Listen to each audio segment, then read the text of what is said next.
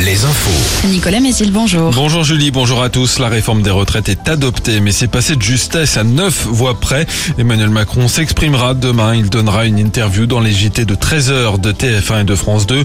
Le chef de l'État consulte toute la journée, entretien avec la première ministre ce matin, déjeuner avec les présidents de l'Assemblée et du Sénat et réunion avec les parlementaires de la majorité ce soir.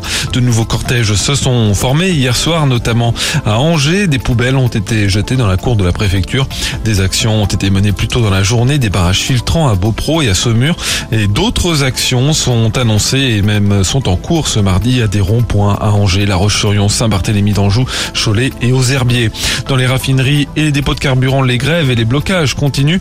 Mais cette nuit, les CRS sont intervenus au terminal pétrolier de Donge, bloqué depuis une semaine.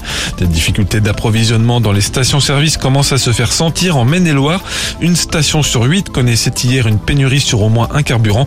Des tensions principalement dans l'agglo d'Angers. La Vendée est beaucoup moins impactée avec à peine 2% de stations en rupture partielle.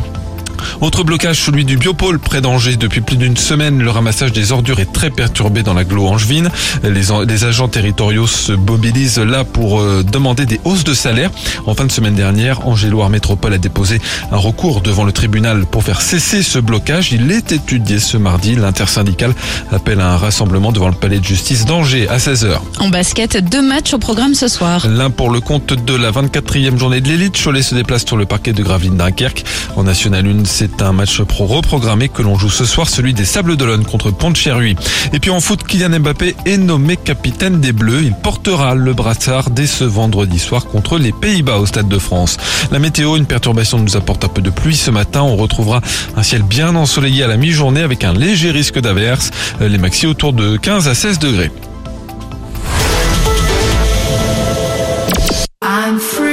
C'est l'histoire de Camille et Gauthier qui ont fait le choix de reprendre l'exploitation de leurs parents et de la faire évoluer en agriculture biologique.